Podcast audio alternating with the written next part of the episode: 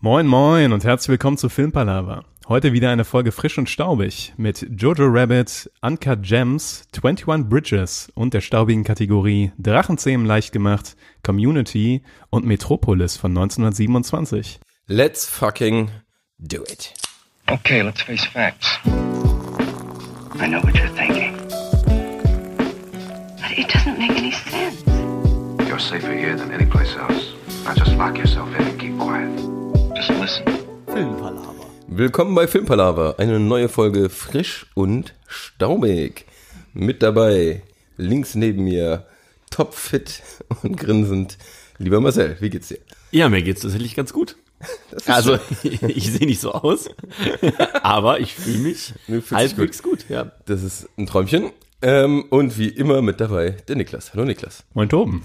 Moin Niklas, ja. Frisch und staubig, wir stauben direkt rein und Niklas Notizen sind super. Ja, tatsächlich ist gerade mein PC in der Sekunde abgestürzt, in der ich äh, wir den Podcast gestartet haben, aber wir machen jetzt einfach weiter und ich rette das hier Ich find's nebenbei. lustig, dass da so ein trauriger Smiley war. Das finde ich auch lustig. Das hatte ich noch Tatsächlich, nie. äh, ja, hat, macht dieser PC das auch nur, ich weiß, aber auch keine Ahnung. Naja, Bist eigentlich schon längst so gehackt worden und alles. Das ist einfach so ein Typ. Aber okay. die ganzen wertvollen Filmpalava-Daten. Nein. Unsere ganzen Einnahmen. Frisch und staubig. Back to the Thema. oh Gott. Man muss vielleicht Marcel. dazu sagen, dass äh, Tobi ein bisschen neben der Spur ist. Nein. Ich bin genau richtig auf der Spur. Und topfit. Ölspur, auf der Ölspur. Auf der Ölspur. Und da war ich gestern vielleicht unterwegs drauf. Das ist richtig.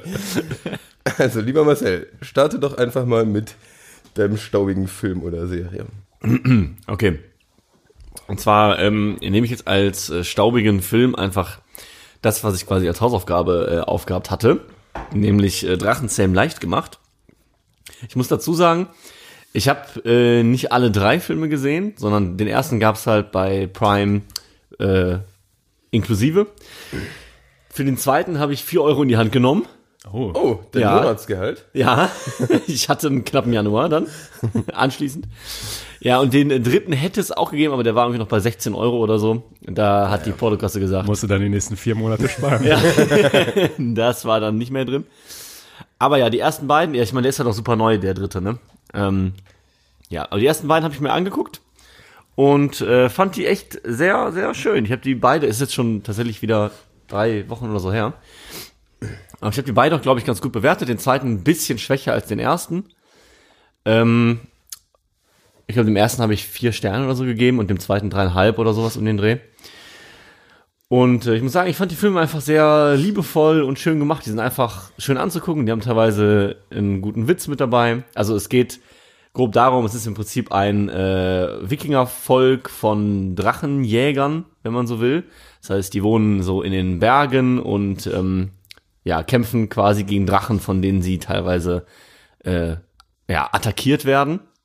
Und das ist halt so eine Fehde, die schon super lange besteht und das ist auch so Hauptbestandteil der Kultur. Das sind halt Drachenjäger, das sind, ist so das Volk der, der, der Drachenjäger. Und dann gibt's eben den äh, Hauptdarsteller, dessen Namen ich gerade nicht mehr weiß. Niklas, hast du gerade den Namen von dem kleinen Boy? Zufällig? Ähm, der das Bein verliert? Ja. Spoiler. Spoiler, aber Das ist die ersten drei Minuten vom Film oder sowas. ähm, nein. das äh, sind die letzten drei Minuten vom Film. Oh, scheiße, stimmt. oh, Spoiler, Alter, das tut mir leid für alle, die Drachenzähmen leicht noch nicht gesehen haben. Äh, Ich gehöre dazu. Aber ich weiß gerade seinen Namen nicht mehr. Spoiler. Ähm, ich, den Namen fällt mir auch gar nicht. Ja, aber es ist auch Marcel, ganz auf jeden schlechte Fall. Er ist, er ist der Sohn vom Häuptling quasi, also von so vom Hauptdrachenjäger und soll natürlich in die Fußstapfen treten. Das heißt, sein Vater erwartet halt von ihm auch, dass er natürlich der äh, beste Drachenjäger wird, aber er hat halt überhaupt nicht die Stärke, Drachenjäger zu sein. Ist halt so ein relativ schmächtiger Typ, der halt clever ist. Also der gut daran ist, irgendwie zum Beispiel irgendwelche Sachen herzustellen oder ne, gutes logisches Denken hat. Ist das Hicks? Hicks kann sein, ja. Ja, ich glaub, Hicks, der das klingt Hicks. richtig. Ähm, aber eben so Drachenjäger-Talent, hm, er ist halt überhaupt nicht so gebaut wie die anderen Wikinger. Ein Hämpfling wie du. Und dann, oh, der hat du. Ja, ja.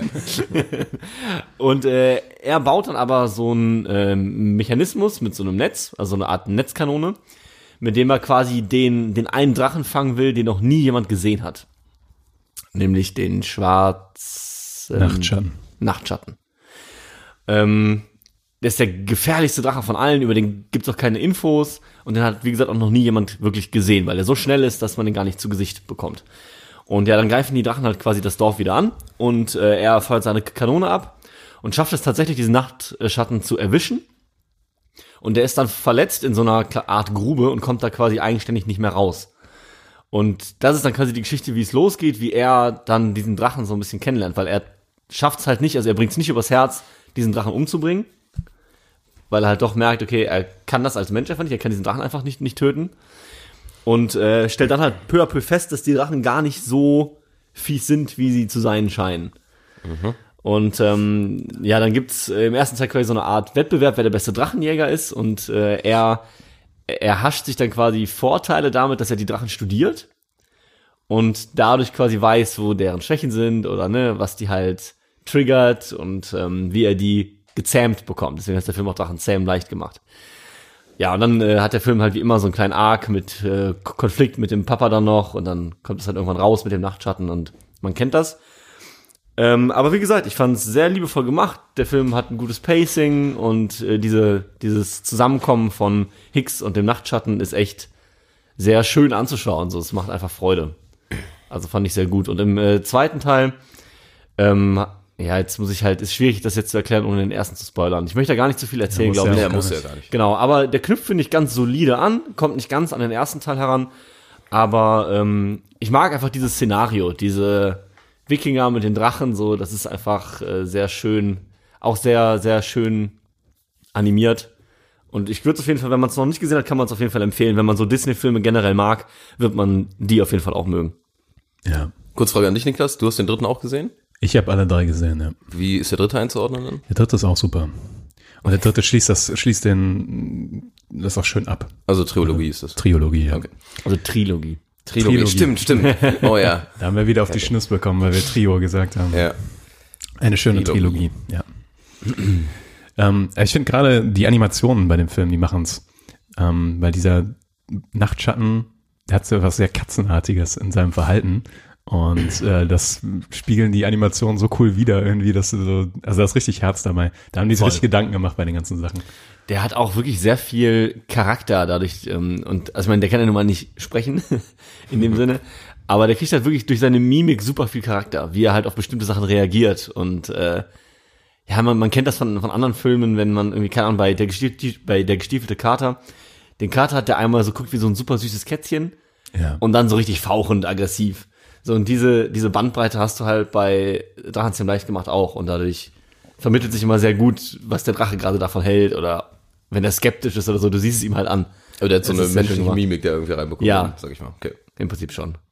Ist auch verrückt, das ist so einer dieser typischen Kinderfilme, die ähm, gleichzeitig für Erwachsene super funktionieren. Also das ist immer, ist immer so die Auszeichnung für Kann die. Pixar sonst immer so geil, finde ich. Ich glaube, der ist von DreamWorks, glaube ich, ne? Boah, ja, das ich glaube ja, schon. mal schauen. Aber, Aber genau, die, ähm, diese Sache schafft äh, Drachenzähmen leicht gemacht auch super, dass die auch Erwachsene abholen. Dass du quasi, eigentlich ist der so für, für junge Familien perfekt. Dann kannst du mit deinem Kind da reingehen. Ja, vielleicht nicht ganz Kind, ja, mit nicht sechs ganz, oder sowas. aber mit sechs, genau. Ja. Und und dann hat der Vater was davon, die Mutter hat was davon und das Kind hat was davon. Wunderschön. So muss das Kino noch sein, Schön. wunderschön. ja, ist wirklich so, ist echt schön. sagen die drei Single-Typen.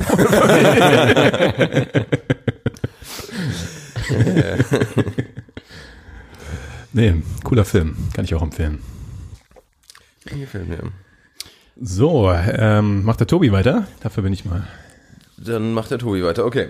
Ähm, sagen wir mal, das, was ich habe, hatten wir auch schon mal, glaube ich, unter den besten Serien. Oder, also ich nehme Community noch. Das hatte ich, habe ich jetzt nochmal als als, staubiger staubiges. Beitrag. Genau, wurde nämlich von 2009 bis 2015 produziert. Also sind sechs Staffeln, immer diese klassischen 20-Minuten-Episoden. Und ich meine, dass irgendwer das als Lieblingsserie. Ähm, ich hatte. ich war's nicht. Wahrscheinlich Konsti. War Konsti da Ja, mit dabei zufällig? Wenn Konzi mit dabei war, würde das sehr gut passen. Ich weiß aber nicht, ob der dabei war. Ja, auf jeden Fall Community, super geile Serie. Ich gehe jetzt nur noch mal ganz kurz drauf ein, dann, was die so macht oder was die kann. Geht um Community College, wo so ein paar, so eine zusammengewürfelte Truppe eine Lerngruppe bildet, was aber eigentlich relativ nebensächlich ist, denn die ganzen Folgen sind ziemlich speziell aufgebaut.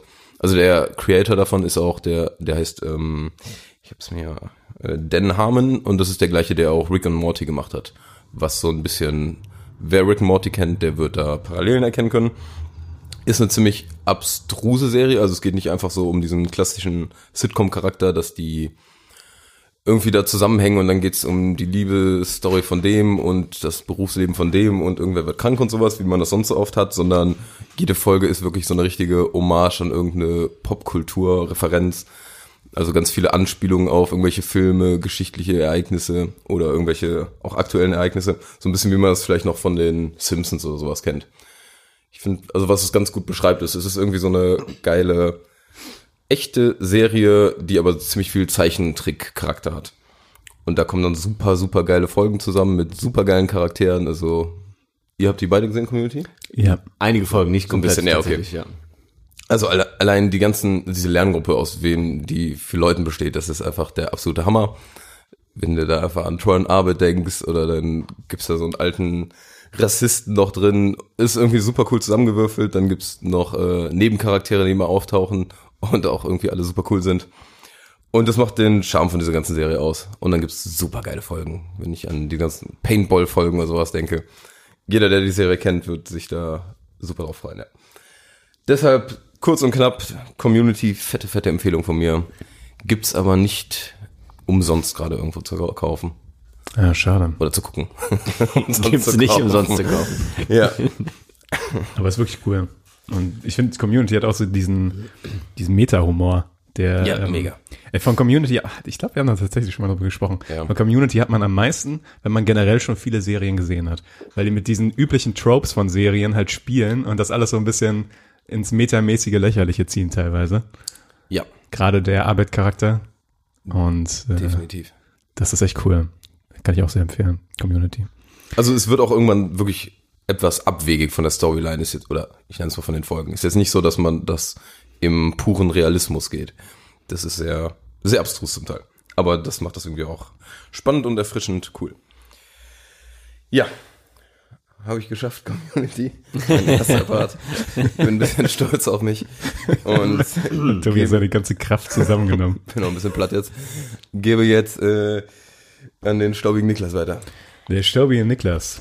Ja, ich habe ähm, was Staubiges mitgebracht, was äh, Tobi und ich zusammen gesehen haben vor einigen Tagen. Sehr, sehr staubiges. Sehr, sehr staubig, genau. Das staubigste, das ich kenne. Sorry. Das ist tatsächlich das Staubigste, was wir auch zusammen mal gesehen haben, glaube ich. Wir haben ähm, nämlich gesehen Metropolis von 1927, wahrscheinlich richtig ausgesprochen Metropolis, weil es ein, deutscher, ja. ist ein deutscher Film, von Fritz Lang und der jetzt tatsächlich mittlerweile 93 Jahre alt ist, also fast die 100 voll bekommen hat. Ähm, gilt so ein bisschen als ähm, ja, Wegbereiter, was visuelle Effekte angeht und was auch so ähm, Filme mit großer Skala und dystopischen Einschlag angeht. Und da war der Tobi so gut und hat den Film mal besorgt. Und dann haben wir uns den angeschaut. Was wir beide nicht wussten, bevor wir den Film gestartet haben, ist, dass es ein Stummfilm ist. Was wir uns Stimmt, ja. eventuell hätten denken können. Ähm, hat mich aber überhaupt nicht gestört. Ich weiß nicht, wie es bei dir war, Tobi. Nee, also man muss sagen, sozusagen, wenn mal geredet wird, wird das äh, einfach eingeblendet. Also dann kommt ein Cut, ein schwarzer Bildschirm und dann kommt da sozusagen, was gerade gesagt wird. Das kennen ein paar Leute vielleicht von äh, The Artist, Eventuell, genau, wenn ja. man den gesehen hat. Das ist vielleicht einer der wenigen, die man kennt sonst. Bei mich hat's nicht gestört, ich fand das äh, lustig gemacht. Ja. Was ich auch super angenehm daran fand, ist, dass wir während, des- während des Films reden konnten und Ja. über den Film geredet haben die ganze Zeit. Aber wir haben nichts verpasst, weil wir halt die ganze Zeit auf den Bildschirm geguckt haben und quasi gesehen haben, was die sagen. Ähm, das war erstaunlich cool. Also so zum auf der Couch sitzen und über den Film schnacken währenddessen. ja. Alleine hätte mir auch nicht so viel Spaß gemacht, muss ich direkt sagen. ja. Ja, ja, klar, auf jeden Fall. Ähm, also vielleicht kurz zur Story. Bei Metropolis geht es um ähm, den Sohn eines ähm, Patriarchen, der ein sehr großes Unternehmen hat. Der Sohn heißt Ferder und der Vater heißt Jo Ferdersen. Also es ist ein bisschen egal. Auf jeden Fall ähm, geht es im Wesentlichen darum, dass dieser Ferder am Anfang der Story quasi so der reiche Sohn ist. Also er hat alles, äh, du siehst, siehst ihn so gezeigt in so einem Garten, wo so die Oberschicht ähm, so rumspielt und äh, da das schöne Leben lebt. Und dann hat sich ähm, eine gewisse Frau mit so Arbeiterkindern hochgeschlichen in diesen Garten, wo er gerade ist, und zeigt dem Ferder quasi, was wirklich abgeht in der Arbeiterschaft, in der unteren Welt. Und dann beginnt quasi eine Reise von Ferda, wie er beschließt, okay, ich gehe aus diesem beschützten Garten raus, ich lerne die echte Welt kennen und dann geht es so darum, dass er die Maschinen kennenlernt, die dahinter stecken und die Arbeiterschaft an sich, die die Maschinen bedient und dann die ganze Hierarchie davon.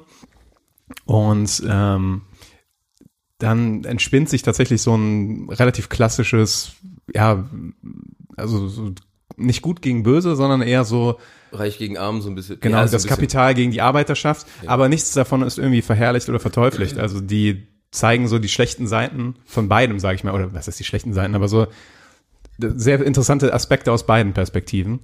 Ähm, und das fand ich relativ fantastisch. Also das haben die echt super gemacht. Ja. Ähm, sehr, Relativ Ich fantastisch. fand auch relativ fantastisch. Ja, es hat ein bisschen was von so einem antiken Theaterstück, weil die ähm, Schauspieler, er ist auch noch schwarz-weiß, muss Ja. man natürlich auch Ja, noch klar, sagen. ja. Und die Schauspieler sind extrem geschminkt. Dadurch wirkt das wie, ähm, Also auch die Kerle vor allem, ja. ja, es wirkt sehr pantomimisch fast schon. Mhm. Also sehr, die, die Schauspielerei ist auch sehr expressiv. Also die, Sehr, sehr expressiv, ja. genau, die sind in den Gesten und sowas sehr ausladend. Aber das war, glaube ich, generell zu der Zeit einfach noch so. Da war Ja. ähm, Film halt dann noch eben sehr theatral und sehr groß. Ja, so, dass das Film genau. halt so klein geworden ist, hat sich, glaube ich, mit der Zeit erst entwickelt. Ja, das kann schon gut sein. Und irgendwie brauchst du es ja auch gerade bei diesem Stummfilmformat. Ja, klar. Da musst du da einfach musst natürlich was kompensieren, so, ja. Ja. Ja. Ähm, aber alles in allem fand ich den Film super cool. Insbesondere auch, weil der für 1927 schon richtig krasse Effekte hatte. Für die, also für die Zeit ist es der Hammer. Ja. Das ist wirklich richtig geil. ja. Also, also es geht ja auch sozusagen um eine Sci-Fi-Welt, also Ja. um eine zukünftige Welt, die die, die da sozusagen aufbauen. Und das sah teilweise wirklich richtig cool aus. Ja. Da haben die dann einfach diese Stadt gezeigt, wie dann auch so da die Bahnen rumfahren und es ist alles Genau. voller Autos, also so wie heute wirklich. Äh, sah richtig cool aus. Es hatte so tatsächlich so Blade Runner Szenen, wo du so in diese Straßenschluchten reinsiehst und überall so Züge auf der dritten Etage fahren und so weiter und so fort. Natürlich 1927, also du siehst, dass es halb gezeichnet ist und halb ähm, mit Tricks gemacht, so. Also es ist jetzt nicht auf dem Stand von Blade Runner oder sowas. Aber du siehst die ähm, Wurzeln von Blade Runner und sowas und sowas halt. Ja, ja. Ja, und, und die das, Wurzeln von Star Wars und das Ja, genau. Element und alles. Genau. Also das, das ist ähm, super cool. Oh, Also hat mir sehr gut gefallen. Mm, Hier und da musst du halt einfach Abstriche machen im Sinne von, dass, okay, viele von diesen Story-Elementen kennst du mittlerweile, weil du diese also Filme schon so oft gesehen hast, die so ähnlichen Stories verfolgen. ja. Und ähm, es gibt da noch so einen, so einen Frankenstein-Story-Strang, der ist auch cool, also so interessant. Ähm, aber das Schauspiel ist da teilweise so dermaßen überzogen, dass das schon fast ins Lächerliche abdriftet. Ähm, aber trotzdem würde ich, ist es auf jeden Fall eine Empfehlung, Metropolis mal zu gucken. Weil ähm, der Ja. ist wirklich cool. Aber im Hinblick, dass er von 1927 ist, das muss man, also man sieht es auch eh die ganze Zeit, aber man muss das auch wirklich im Kopf behalten, was das für eine Leistung da schon ist. Ja. ich finde auch, man sollte das dann, also Thema Storyline, klar, das sind dann heutzutage Abzüge, wenn man sagt, man kennt die Story. Aber eigentlich ist das ja die Pioniersarbeit. So eigentlich Ja. muss man ja sagen, okay, die anderen haben es im Prinzip dann nachgemacht. Ja. Und das war so einer der ersten Filme, der sich vielleicht mit sowas Dystopischem auseinandergesetzt hat. Also eigentlich müsste man den dann gucken und sagen, okay, ich muss den jetzt gucken unter der Prämisse, dass es sowas vorher noch gar nicht gab. Ja, das ist Und es richtig. danach bewerten, so eigentlich. Aber es ist halt natürlich schwierig, klar, aber. Ich habe gerade einfach noch so Szenen im Kopf, wo einmal die Frau wegrennt. Ja. Das ist so, Oh Gott. das ist Overacting on the top, könnte man sagen. Ja. Das ist so herrlich. Das Und- wär, selbst für ein Theater wäre das Overgate. Ja, also das war wirklich das ist so extrem. Was mir sehr gefallen, musste man dann oft auch doch eher lachen. Oder wo die am Dancen ist nachher als Maschinenfrau irgendwie. ja, ja, genau. Ja. So. Daran, Das ist daran musste ich auch denken. ganz weird. Aber das Wie macht, lang ist der Film? Ja. also eigentlich ist der nämlich nur 90 Minuten, aber die haben jetzt irgendwie dann noch so neues, also dann ist irgendwie, sind Kopien verloren gegangen und die haben jetzt irgendwie erst vor zehn Jahren oder so nochmal äh, eine Originalfassung gefunden und dann war das zwei Stunden jetzt, glaube ich. War es nicht sogar mehr als zwei Stunden? Oder was jetzt zweieinhalb? Ich glaube, du warst kurz vor acht da und bist um fünf vor elf gegangen oder sowas. oder? Vielleicht war es doch dann, oder eigentlich zwei Stunden und dann mit dem kompletten zweieinhalb. Und dann sieht man auch, wo die das reingeschnitten haben. Ja.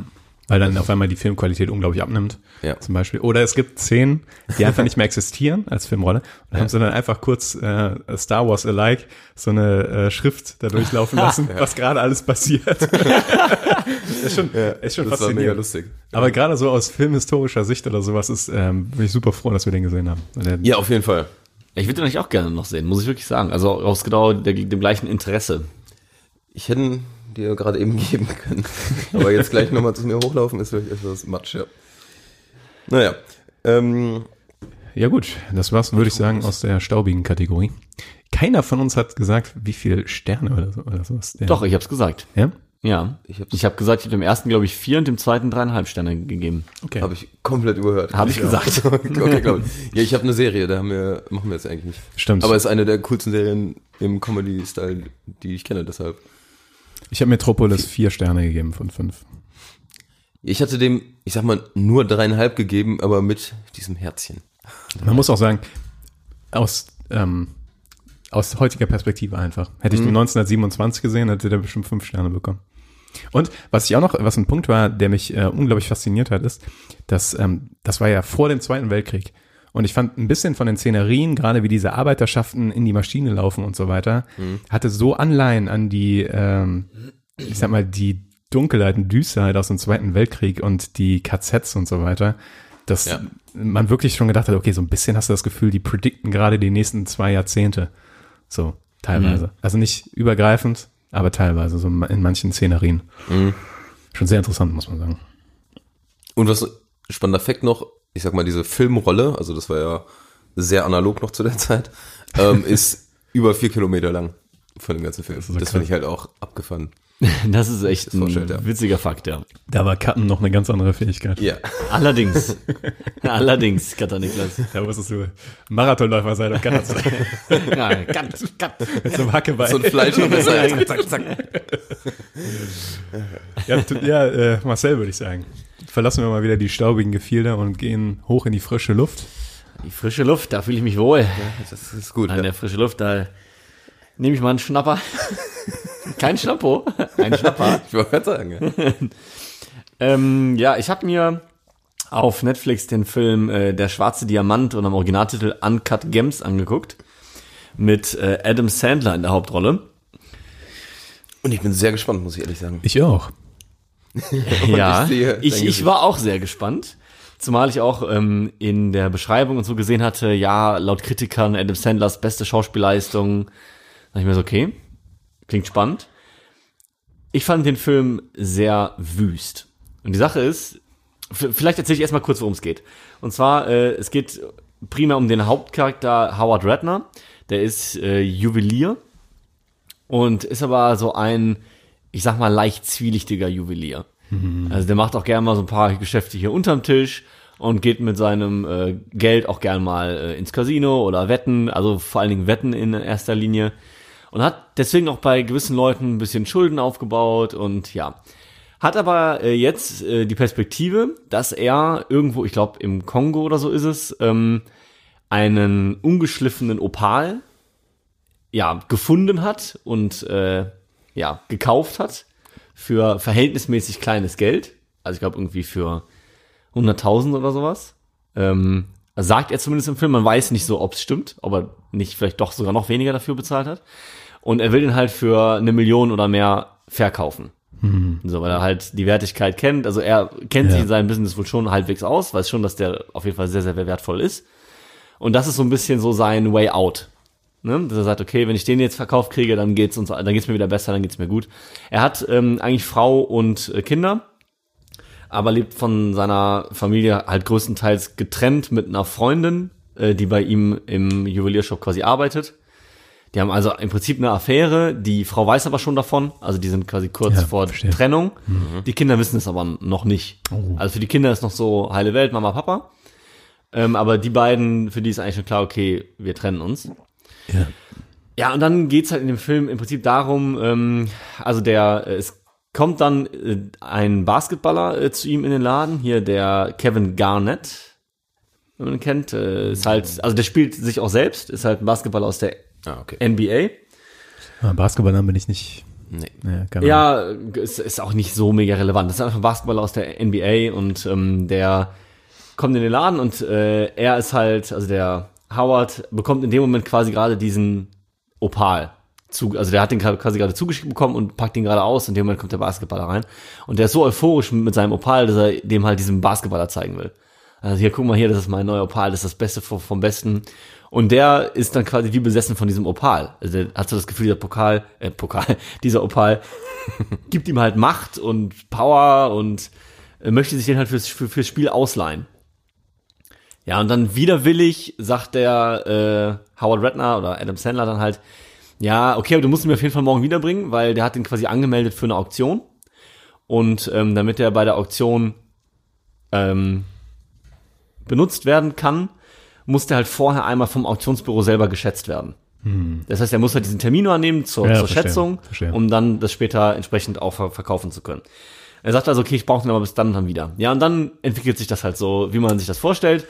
Der kommt halt nicht sofort zurück, der, der, der, der Opal. Wie unerwartet. Und parallel Ja. machen ihm halt die äh, Inkasso-Unternehmen Druck mit ein paar Schlägertypen und so, dass er halt jetzt mal seine Schulden begleichen muss. Und das spielt dann alles so ineinander und wird immer wirrer. Und der Film, ich will jetzt, mehr will ich eigentlich nicht erzählen, weil sonst würde ich, glaube ich, spoilern. Aber das ist so die, die grobe Handlung. Also es geht im Prinzip darum, schafft er es irgendwie diesen Opal gescheit zu verkaufen und sein Leben wieder in den Griff zu kriegen? Oder geht das Ganze den Bach runter? Das ist- sind so die zwei Wege, die das Ganze gehen kann. Ähm, und das finde ich, weiß man auch bis zum Schluss nicht so ganz, in welche Richtung das jetzt schwenkt. Das mal als Pluspunkt. Ich habe ihm allerdings nur zweieinhalb Sterne gegeben, aus folgendem Grund. Dieser Film ist komplettes Chaos. Von Anfang bis Ende. Du kannst nicht eine Sekunde entspannen. Die Leute reden ineinander. Die Musik ist die ganze Zeit bam, bam, bam, bam, drückt nach vorne.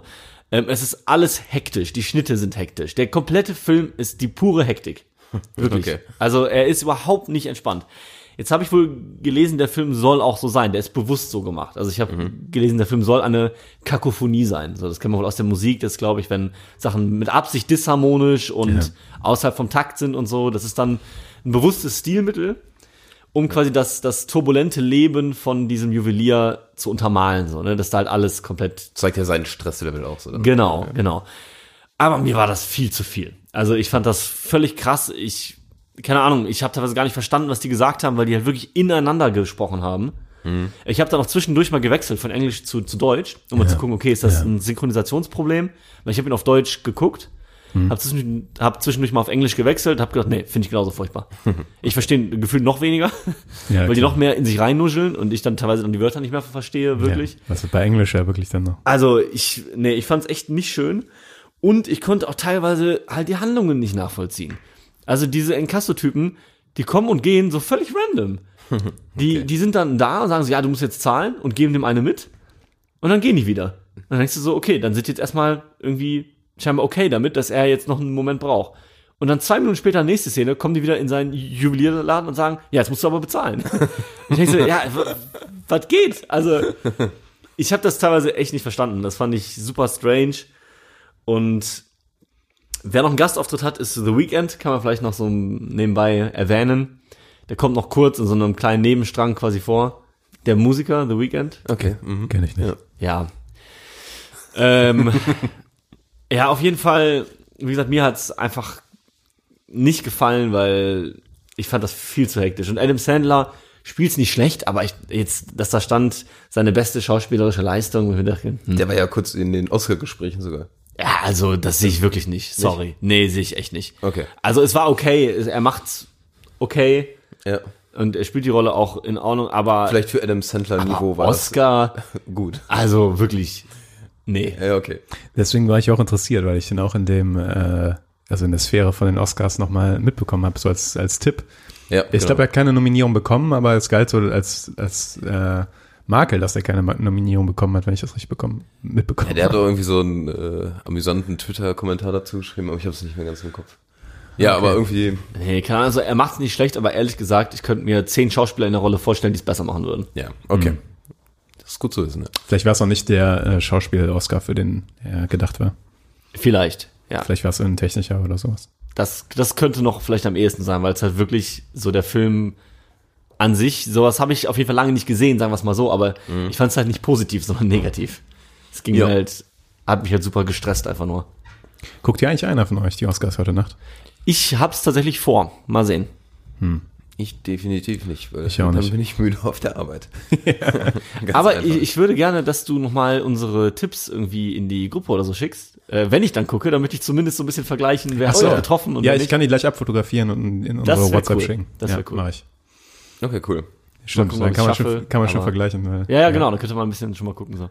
Ja, aber das so viel zu äh, Uncut Gems. Achso, ich kann noch kurz was sagen. Der ist tatsächlich erst jetzt im Dezember äh, 2019 offiziell erschienen, hatte Premiere im August. Ist das eine Netflix-Produktion? Ähm, Weil der ist auf Netflix. Nee, ich, ja, der ist auf Netflix, aber ich glaube nicht, dass es eine Netflix-Produktion ist, tatsächlich. Okay. Also, die ähm, Produzenten, also die Namen, die sagen mir jetzt nichts. Aber äh, ich glaube nicht, nicht, dass es eine Netflix-Produktion ist tatsächlich. Der ist auch am Anfang vom, von der Produktionsfirma A24 veröffentlicht worden. Aber liegt Also- im Kino? Nee, ne? Ja, doch, der hatte Premiere im Rahmen von so einem Festival. Ja, okay. Also ja, im Prinzip lief der auf jeden Fall kurz im Kino. Ich kann noch mal kurz gucken, ob bei Produktion jetzt irgendwie was steht von wegen Netflix, aber ähm, Ich Er hab- ist auf jeden Fall bei Netflix. Ich habe auch nur gefragt, weil er direkt bei Netflix erschienen ist. Kann man- ja, Ja, genau, das stimmt. dachte ich auch. Ja. Das habe ich heute nee, aber hier, aber hier steht noch mal, am 13. Dezember 2019 wurde er von A24 veröffentlicht und am 31. Januar in das Programm von Netflix aufgenommen. Ah, ja, okay. ja, okay. Genau. Ja, Könnte schnell. man aber fast sagen, ist ein Netflix-Film. Ja, aber es ist halt keine Netflix-Produktion Ja. in dem Sinne. Ähm, also die Regie führen übrigens die Brüder Benny Safdie und Johnny Safdie. Witzigerweise finde ich das lustig. Das, also das sind wohl zwei Brüder, die machen, glaube ich, öfter Sachen zusammen.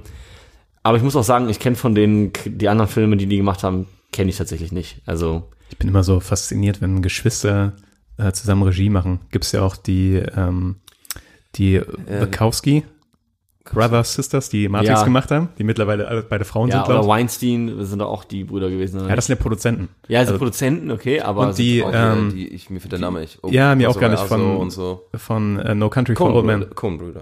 Die Coen-Brüder, ja, und auch, ich meine, gut, die haben nicht zusammen Regie gemacht, aber die Scotts, Kenn ich auch nicht. äh, nicht Scotts, die, äh, warte, ähm, äh, doch, die Scotts. Tony Scott und äh, Ripley Scott. Äh, kann sein. Das sind auch Brüder gewesen. Der Tony Scott hat ja Selbstmord begangen und das waren aber Ah. Brüder. Echt? Ja. Oh, ich wusste gar nicht, dass der, dass der Ripley Scott einen, Bruder hatte. Ja, ich bin mir ziemlich ich sicher. Nicht 100 pro, aber Aber der hat auch eine 90%. ewig lange Karriere, also kann schon gut sein, dass das. Ja, ja. Ich meine, die sind Brüder und ja, das, ja, aber gut. Äh, random Facts. Die eventuell nicht Die stimmen. eventuell nicht stimmen, aber doch, ich meine, ich bin Ja, mir ganz sicher, dass die, dass die äh, Brüder sind. Das wäre auch ein super Untertitel für den Podcast. Random Facts, Die eventuell nicht stimmen. Bei uns ist alles Mögliche. Okay. Ich würde sagen, dann gehen Also keine mal große. Empfehlung einfach. Um das Nee, wie gesagt, zweieinhalb von fünf Ja. Sternen habe ich gegeben. Ähm, nee. ich finde nicht. Okay, dann ähm, die Zeit rennt, wir gehen weiter. Und zwar habe ich letzte, vor zwei Wochen in der Sneak Preview ähm, 21 Bridges geguckt. Der müsste ungefähr jetzt rauskommen oder gerade rausgekommen sein dann. Das ist mit äh, Chadwick Boseman, dem äh, Black Panther Boy. Ah, ja. Da spielt auch J.K. Simmons mit, wo du denkst, okay, cool, das könnte was werden. Es geht darum, dass, also es ist eigentlich, um es ganz kurz zusammenzufassen, ist es ein Cop-Movie. Fertig. es ist, ist absolut klassisch. Und ähm, es geht um, sag ich mal, einen Überfall. Dann werden irgendwo Drogen geklaut. Es kommt zu einer Schießerei, tote Polizisten. Und dann geht es um einen Detective, der das irgendwie aufklärt. Und da sind alle Elemente drin, die man kennt. Und es geht um Korruption und dies und das. Und diese 21 Bridges kommt daher, da die diese 21 Brücken, wo war das, jetzt weiß ich gerade gar nicht, in New York oder irgendwo in Manhattan, wie auch immer, einfach alle 21 Brücken zumachen. Und das wird so richtig cool dann dargestellt. Fand ich nicht so cool. Und der Film, also erstmal, was der Film kann, schauspielerisch ist er ganz solide. Die Action ist richtig cool, das ist halt schon ziemlich harte Action, jetzt nicht ganz John Wick Level, aber schon eher nicht gerade die seichte Schießerei, sag ich mal, die man da so vor sich hat. Und das sind so die guten Dinge. Und dann hat er wirklich einfach nur diese 0815 Storyline, die eigentlich, also es überrascht nichts. Man weiß am Anfang, am Ende was, nee, man weiß am Anfang, was am Ende passieren wird. Und ähm, ja, ist halt einfach ein, ein klassischer Polizistenfilm. Detective. Okay. Fertig. Das klingt nicht nach einer Empfehlung, das klingt eher nach More of the Same, wenn man Lust drauf hat. Ja. Wenn man Bock auf sowas hat, kann man sich das angucken, weil gerade wie gesagt Action, Kamera und so ist schon cool gemacht. Also man merkt, dass da Geld reingesteckt wurde, aber Ja. das Aber- ist auch alles, was er kann. Im Prinzip eher so, wenn man jetzt keine, keine Lust hat, sich groß gedanklich mit dem Film auseinanderzusetzen. und reine, reines Entertainment möchte, Dann ballert man sich den, ja. ja. Ja, ja, genau dafür. Ich glaube, ich habe dem, ich weiß gar nicht, was ich ihm gegeben hatte, zwei oder so von fünf. Aber halt einfach, weil es nicht überrascht. Ja, zwei von fünf. 21 Bridges. Tata. Bestimmt die Brücken wahrscheinlich tatsächlich von den anderen Stadtteilen nach Manhattan rein, oder? Ja, ich glaube irgendwie schon, ja. Macht Sinn. Und dann So viele, echt? Krass. Und was ich dann noch aber äh, gelesen habe, äh, als Kritik auch irgendwo mal bei dem Film, ähm, weil nachher fahren die halt U-Bahn. Und die fahren halt einfach unter den Flüssen irgendwie scheinbar durch und haben sie nicht bedacht. Ist irgendwie so ein kleiner Filmfehler. Ist so ein bisschen, also es gibt U-Bahn-Szenen nachher. Also es ist irgendwie relativ dämlich. Ja, das ist tatsächlich ein bisschen dämlich. Naja, ist ein schönes Bild mit diesen Brücken, aber wenn da noch ein U-Bahn-Verkehr da Dann ist es schwierig. Ja. Hätte, man bei Dark Knight Rises auch kritisieren können. Da gab es bestimmt auch andere Wege noch da aus der Stadt raus. ja, das kann sein. Naja. ja. Dann, Was hast du Frisches, Niklas? ich war gestern im Kino mit unserem guten Freund Breitmar und äh, ich war in Jojo Rabbit. Das ist der neue Das ist Film. gelogen, du warst vorgestern im Kino. Ich war vorgestern im Kino. Und das ist der neue Film von Taika Waititi. Da bin ich jetzt wiederum sehr gespannt, was du erzählst. Ja, ich bin sehr gespannt, weil der steht auf der To-Do. Das freut mich, dass äh, ihr gespannt seid, was ich erzähle. Äh, Ausnahmsweise. allen, die den Taika Waititi vielleicht nichts sagt, das ist der Regisseur von Thor Ragnarök und der Regisseur von What We Do in the Shadows. Ähm, das What We Do in the Shadows ist ein bisschen unbekannter, aber es ist eine sehr lustige kleine Comedy-Serie. Ist das hier dieses Fünf-Zimmer-Küche-Sarg-Ding? Ja, genau. okay. Genau, genau, genau. Und für Jojo Rabbit hat er nicht nur Regie geführt, sondern auch das Skript geschrieben und spielt eine der Hauptrollen, ja eher eine Nebenrolle, aber er spielt Adolf Hitler.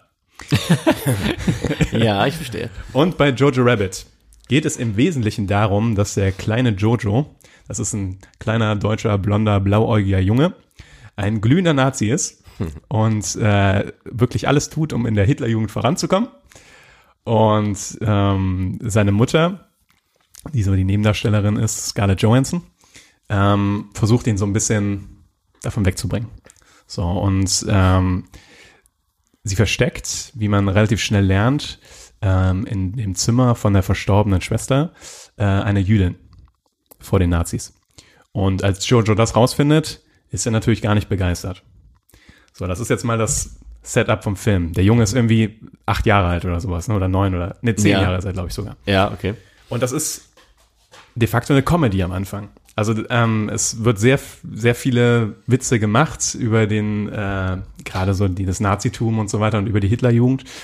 Ähm, und äh, Taika Waititi spielt Adolf Hitler als imaginären Freund von äh, Jojo. Und er symbolisiert auch so ein bisschen das Nazitum in Jojo. So. Und der Film ist ähm, besser, als ich erwartet habe. Ich habe nämlich gedacht, gerade so als Deutscher oder in Deutschland funktioniert der nicht so gut, weil die hier wahrscheinlich nicht schaffen, genauso das Empfinden zu treffen wie in Amerika oder so, wie hier mit dem Zweiten Weltkrieg umgegangen wird. Ja. Machen sie aber erstaunlich gut, weil sie nicht den Zweiten Weltkrieg an sich ins Lächerliche ziehen, sondern nur die Ansichten der Nazis. Also sie schaffen es ähm, quasi da so die Gratwanderung, dass die Grauen und die Schrecken wirklich aus dem Krieg und was den Juden passiert ist und was den Leuten passiert ist, die gegen das Naziregime gearbeitet haben, das schaffen die richtig gut darzustellen und gleichzeitig eine gewisse Leichtigkeit zu bringen, zumindest in den ersten zwei Dritteln, ähm, was diese bescheuerten Ideen von den Nazis angeht. Äh, es ist nämlich so, dass die, der Film kriegt so einen Switch nach einer Zeit und wechselt von dem Comedy-Feeling eher in das Tragische. Und das tut dem Film richtig gut. Weil die, kom- also die Witze, die Pointen treffen nicht immer. Die treffen oft und sind auch manchmal richtig lustig, aber manchmal wirkt es auch einfach nur ein bisschen weird. Mag vielleicht auch daran sein, dass man in Deutschland das halt ein bisschen anders betrachtet. Aber die dramatischen äh, äh, Szenen und wenn die Emotionen so richtig zum Tragen kommen, das hat richtig Wucht. Und das trifft einen auch teilweise sehr unerwartet und sehr stark, fand ich. Und das ist vor allen Dingen ähm, dem Schauspiel von Scarlett Johansson zu schulden, die das wirklich super macht. Und auch Sam Rockwell, der äh, einen Nazi-Major spielt, der degradiert wurde und jetzt für die Hitlerjugend zuständig ist. Ähm, das auch äh, spielt das meiner Meinung nach auch fantastisch. Er spielt so eine Art Nazi-Elton John, Ich will nicht weiter darauf eingehen, dass, Okay. wenn man den Film guckt, weiß man genau, was ich meine. Ähm, Der Nazi Elton John. wer ja, genau. Und äh, macht das aber sehr gut. Und dadurch ist der Film an sich auch äh, wirklich eine Empfehlung. Ich fand den wirklich super. Ähm, hier und da übertreibt gerade Taika Waititi als Adolf Hitler ein bisschen. Der ist ein bisschen zu slapstick-mäßig. Also ein bisschen zu Charlie Chaplin. Ähm, aber ist trotzdem lustig und ähm, ist ein sehr guter Film. Kann ich empfehlen. Wie viele Sterne hast du ihm gegeben? Ich glaube vier von fünf. Und was mich auch noch Cool. interessieren würde, wenn du jetzt noch äh, mal so Thema beste Nebendarstellerin Scarlett, Scarlett Johansson. Johansson? Hat sie verdient, finde ich. Ja? Ja, hat sie verdient. Das finde ich auch krass, die ist als beste Neben- und Und Hauptdarsteller. Und das ist auch nicht schlecht. In, in einem Jahr für beides nominiert zu sein. Das ist richtig krass, ja. Ja. Aber teilweise, die ist wirklich, fand ich das Highlight in dem Film. Also, und das, Sieht ja auch gut aus, ne? Sieht ja, äh, lustigerweise gibt's eine, äh, gibt's eine Scriptline in dem, in dem Film, wo sie sagt, ich bin ja auch mit attraktivem Aussehen bestraft. ähm, aber nee, sie macht das wirklich super. Weil sie schafft halt auf der einen Seite so eine Leichtigkeit zu vermitteln gegenüber Jojo und sie versucht Jojo halt aus diesem Nazitum rauszuziehen. Und zur anderen Seite ähm, nimmt sie aber auch die, die, äh, diese Schwierigkeit der Situation mit. Sie zeigt das nur Jojo gegenüber nicht, weil sie halt die Mutter ist quasi und das alles trägt, was diese Situation alles und die Jüdin, die sie auch noch versteckt. Und das ist alles hinter ihrem Schauspiel so vergraben und das macht die wirklich gut. Also war ich auch fasziniert von Scarlett Johansson, dass sie sich doch sehr weit entwickelt hat, was ihre schauspielerischen Fähigkeiten angeht. Ich finde die super, ja. Also auch Marriage Story war die Ja, ja, fand ich Ja, auch auch sehr schon gut. gut. ja, Ja. genau. Ja, das war so mein Take auf Jojo Rabbit. Ist das ähm, eher ein Erwachsenenfilm? Oder kann man da auch mit. Ja, Ich find, weil als ich den Trailer mal so angesehen hatte, das sah erstmal wie so ein Kinderfilm aus. ist weil das, es halt. ja, das, Ver- das ja. Verrückte ist, ähm, es gibt auch, also, ja, ich werde da trotzdem nicht mit dem Kind reingehen. Nee, nee, okay. Weil gerade so in der zweiten Hälfte oder sowas, da passieren dann schon fast traumatische Sachen für ein Kind. Und das, Ja, okay. da würde ich mit dem Okay, Kind nicht reingehen. klar. Es gibt einen super lustigen äh, Nebencharakter, so, so ein kleines fettes Kind, der immer so das Absurde an der Situation so ein bisschen rauskehrt. Und der läuft dann zum Beispiel so bei so einer Schlacht, der ist dann irgendwann Kindersoldat, weil die Deutschen halt irgendwann die Kinder in, in die Uniform gesteckt haben. Spoilert jetzt nicht so viel, aber ähm, läuft dann irgendwie so um, ja Jojo, aus irgendeinem Grund sind jetzt die Russen da und die Amerikaner da und ich habe gehört von den anderen, die ficken beide Hunde. Also das dürfen wir auf keinen Fall zulassen. das ist so, Okay. das Ja, ist so ein ich bisschen, bisschen so Der Humor der. Humor, der so teilweise da so durch, durchschimmert. Ähm, ich ich kann es empfehlen, also es ist ein cooler Film. Ich Ja, habe auch eh schon auf der To-Do und habe auch noch Bock, den zu sehen. Ja. Ja, Finde ich gut. genau. Aber der ist jetzt auch noch gar nicht so lange bei uns in den Kinos, ne? Ich war überrascht, ich war gestern Abend um, vorgestern Abend, also, um 9 Uhr im Kino, ähm, am Freitagabend und es, das Kino war voll. Also ich bin mir nicht ganz sicher, hat er den Donnerstag den Kinostart gehabt oder vor einer Woche Donnerstag? Ja, das weiß ich nämlich auch nicht. Kann Kann schon also auf jeden Fall Donnerstag erst kurzfristig draußen ist. Ja, ich war mir kurz nicht sicher, ob ich reservieren muss oder nicht, aber ich dachte, Jojo Rabbit ist, wurde nicht so, nicht so beworben. in durch die. Oscars. Ja. Und das nehmen ja doch viele mit dann. Ich habe es doch auch ein, zwei Mal dann doch gehört oder halt vor allen Dingen bei, wenn man im Kino war, äh, als Vorschau gesehen Ja. und aber generell habe ich auch das Gefühl, sind die Kinos wieder ein bisschen voller, was mich freut. Das Ja, könnte obwohl jetzt, es auch Winterzeit. ja, Ja, okay, das stimmt natürlich. Winterzeit. daran könnte es liegen, ja. Ja, aber viele passen ja auch ihre Preise ein bisschen an. Das ist ein bisschen off-topic, Ja, was ich hier erzähle, ja. aber Das ist UCI nicht. ja, das ja nicht, weil das halt über das Abo kommt, ne? ja. Das ist ja okay, aber hier zum Beispiel beim Cinemax in Krefeld ist jetzt ja irgendwie seit Monaten das Angebot irgendwie 6 Euro für jeden Film oder so. Was super Ja, gut ist. das finde ich auch. Ja, und das finde ich nice. Aber ich finde es geil, dass die wieder in die Richtung gehen, zu sagen, lieber, dass die Leute ein, zwei Mal mehr ins Kino kommen, Ja. Ja. weil sie sagen, ja, ich kann abends mal mit meiner Freundin oder mit meiner Family ins Kino gehen und bin danach nicht ein armer Mann. Genau. Ja. Ist auch für uns gut, Ja, dass die Leute mal wieder mehr ins Kino gehen. ja, definitiv. Und dann danach schön Filmpalaver hören und zu hören, was wir dazu zu sagen haben. genau so muss es laufen. Okay. Äh, wir haben noch Wir haben noch selbstverständlich Film-News. Ah, Oh, Tui. wir haben natürlich noch Filmnews. Wir müssen uns ein bisschen beeilen jetzt, ne? Ja, fünf, Wenn ich das richtig sehe, dann fünf Minuten dann- durchballern. Ja. Ah, wär let's nice. go. Gar kein Problem. Wer möchte anfangen? Der Marcel. Natürlich. Ich habe mir die News auch schon alle durchgelesen. Ähm, also, und zwar wird es einen Spin-off von The Big Lebowski geben, äh, namens The Jesus Rolls. Okay. Ähm, hier steht Bowling-Szene Jesus. Ja, Jesus, Jesus? das ist Hast du Big Lebowski gesehen? Ja, ist aber verdammt Ja. lange her. Also irgendwann bowlen die und das ist halt so ein Typ in lila Anzug, der die Bowlingkugel ablegt. Ja. Jesus. Ach, Jesus. Okay, genau. Also äh, der kommt Februar 2020 in den USA ins Kino, aber der deutsche Start ist noch nicht bekannt. Ich fand's einfach lustig. Ja, ist auch witzig. Also für Big Lebowski-Fans mit Sicherheit. Schöner weiß Fact. nicht. Ich, ich glaube nicht, dass das toll wird. Ich, also ich finde für mich klingt das nach Ausschlachten von The Big, The Big Lebowski. ja, Aber Gut möglich. was eine gute Nachricht ist, finde ich, ähm, dass äh, vom Mandalorian Staffel 2 schon im Oktober 2020 kommen wird. Das finde ich super, weil die erste Staffel war top. die haben wir schon gesehen, was? Wie das? werden, wir noch, werden wir noch zum deutschen ähm, Start eine Folge zu machen. Aber das, Genau. ist, sind gute Nachrichten. Ja, ich habe sie noch nicht gesehen. Ja. Ja, Ja, wir, Ja, wir bekommen immer Schmutz- ex Schmuddelfingern. exklusiv äh, Material ja. zugeschickt. Ah ja. ähm, eingeflogen nach Los jetzt Disney Angeles. Plus auch Ja, drin. verstehe. Ja, ja, Und ja. ja. Ja, so ist das bei uns. ähm, dann kommt von den Machern von ähm, The End of the Fucking World, was ich sehr gefeiert habe, Oh ja. kommt eine neue Serie. Und zwar I'm Not Okay With This. Auf Netflix jetzt Ende Februar. Und es sieht einfach vom Style her fast eins zu eins genauso aus und sieht irgendwie cool aus. Und wer, ich glaube, das mochte, also End of the Fucking World, Wie heißt die neue Serie? I am not okay with this. with the, With the- with the, Ich wollte nur, dass ich das nochmal blöd ausspreche. Aber with this ist auch schön. ja, Ist, Ja, äh, with ist this Für Deutsche. Also, Ja, Ja, klingt, klingt nice. einfach. Ja, hätte ich auch Bock drauf. Fand die Serie auch ziemlich, ziemlich cool. Ähm, ich habe noch eine kleine, kleine News zu den äh, Oscars. Und zwar äh, wird Billie Eilish singen. Die geht ja momentan voll durch, durch die Decke mit ihren seit zwei Jahren schon. ne? 18, ja, aber die ist ja gerade mal 18 jetzt. Ja, ja. Also und macht jetzt den James Bond äh, Theme Song und ja. singt bei den Oscars, also läuft bei ihr. Ähm, es wird wie die letzten Jahre auch keine Moderation geben und ähm, Kobe Bryant wird nochmal extra geehrt, posthum. Da habe ich vielleicht einen kurzen ähm, Ergänzer. Es gibt bei Netflix eine Serie Don't Fuck This Up mit Kevin, äh, wie heißt der? Der Schwatte, Kevin. Der nicht äh, die Wie heißt er denn? nominiert hat, Mit ne? Nachnamen. Ähm, ja, Kevin Smith? nee, Nein, nee, eben nicht. nee, äh, Kevin, nicht, Kevin Ga-. Ga- G, Kevin Hart. ja, Kevin Hart, Hart. G, G, Kevin G. Hart. Und es gibt eine ganz, es gibt eine ganze Serie dazu tatsächlich, wie es zu diesem ähm, Oscar-Shitstorm mit ihm gekommen ist. Achso, mit, äh, warum er moderieren sollte, dann nicht. Genau. Und, Ich habe mir das tatsächlich angeguckt, nur um so ein bisschen sein Leben mal äh, rein, um in sein Leben reinzuschauen, wie das so aussieht. ist ganz interessant. Also Okay. kann ich zumindest halbwegs empfehlen.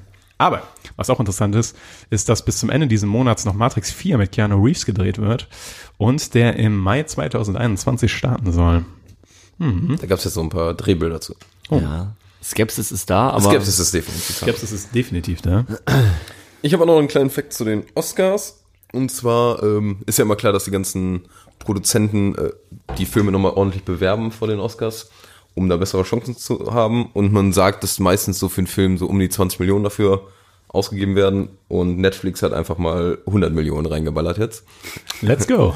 Und äh, also die haben ja jetzt auch mit Marriage Story und Irishman und so, sag ich mal, ganz, sich ganz gut aufgestellt, aber und insgesamt, die haben 24 Nominierungen. Also das ist, glaube ich, das mit den, also die Produktion mit den meisten Nominierungen. das ist nicht schlecht. Und ja, ist, finde ich schon krass, wie die sich da immer reinballern bei den Oscars. Auf jeden Fall.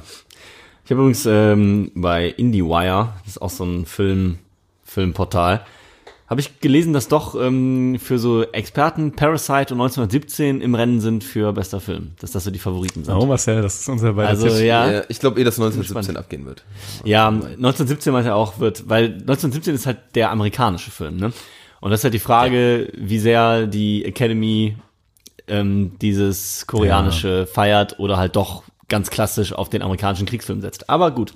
Ähm, ganz anderes Thema. Und zwar kommt jetzt bei Disney Plus, aber Disney an sich haut äh, vermutlich noch 2020 ein paar Marvel-Serien raus. Nämlich einmal ähm, WandaVision. Das sagt mir tatsächlich gar nichts. Wanda, das ist die, ähm, Äh, Scarlet Witch. ja, genau. Ah, okay. Elizabeth Olsen. Alright. Ähm, dann Falcon and the Winter Soldier und Loki. Also da kommen noch ein paar Marvel-Serien für die, die von Marvel noch nicht genug haben und noch mehr Marvel brauchen und wollen. Ihr bekommt es. Das schließt sich auch super an die News, an die ich noch habe. Es geht nämlich auch um Disney. Und es geht nicht um Marvel, sondern um die klassischen Disney-Filme quasi, nämlich um Mulan. Und zwar wird der Film, der zu, der, ähm, zu Mulan rauskommt, kein Remake von dem Zeichentrick von 1998, sondern wird die Basis mehr in so einer alten chinesischen Ballade haben. Also es wird nicht die gleiche Story sein wie bei dem alten Zeichentrickfilm. Ähm, es wird auch kein Musical. was ja auch schon interessant ist für die Disney-Filme. Allerdings, was so ein kleiner Wermutstropfen ist, es gibt auch keinen Mushu, also keinen roten Drachen, der sich da rumschlängelt, was ein kleiner Das ist halt keine Komödie in dem Sinne. Also er war ja, Ja. dieser Komödiencharakter. Es, vielleicht, vielleicht die richtige Entscheidung, je nachdem, mit welchem Stil die an Mulan rangehen wollen. Ja.